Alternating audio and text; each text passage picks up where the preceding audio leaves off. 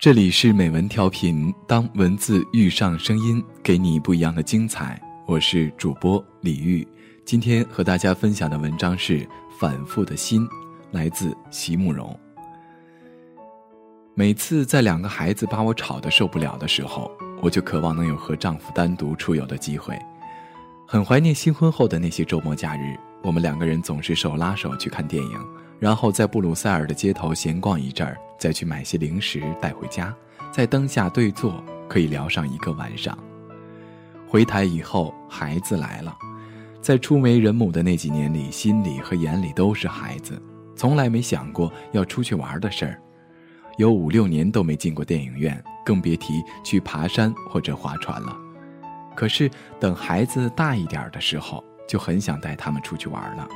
只是每次在帮两个人都穿戴好了以后，还没走出门，我就已经疲惫不堪了。出门之后，这个要吃冰，那个要喝水，要这要那的，让我难以应付。最后总是又累又气的回到家中。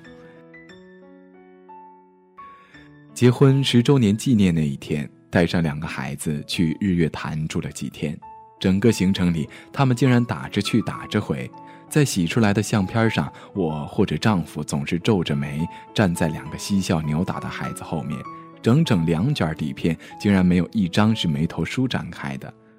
那次我下定决心对孩子说：“下次如果再带你们一起出来玩，妈妈就是笨蛋。”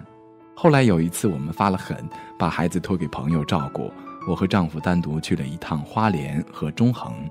风景仍然秀丽，山川并没有改变。可是，尽管我们手拉手，一副潇洒甜蜜的样子，却再也回不到那种以前逍遥的心境里去了。白天在山上跑的时候，看到好看的风景，我们就会不约而同地说：“下次一定要带他们来看一看。”晚上在旅馆里，总忍不住想打电话回去，问问他们睡了没有。就算电话里朋友一再保证孩子们很乖，已经早早上床睡了，我们仍然会胡思乱想。不知道家里会发生什么事儿，玩了两天没什么兴致，草草结束行程，赶快飞车回家去。一路上都在自责，觉得自己实在太自私了，把那样乖巧可爱的两个孩子放在家里，实在是很荒唐的事儿。孩子们多么无辜啊，在最应该出来吸取自然界里种种知识的时候，却被自私又愚昧的母亲抛在家里。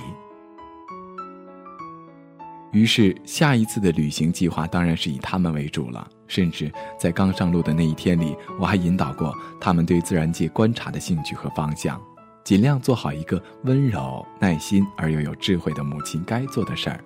问题是，他们并不很合作。三天下来，终于还是像以前那样打打闹闹的回到家来，把行李都卸下来以后，我对孩子说：“下次如果再带你们一起出去玩。”话还没有说完，两个孩子就一起抢着接下句：“妈妈就是笨蛋。”然后哈哈大笑起来。是啊，他们已经把我看透了，知道在这一生里，我是会不断反复着自己的错误。在这一生里，无论如何，父母与子女之间的种种恩怨与牵绊，是永远也理不出头绪来了。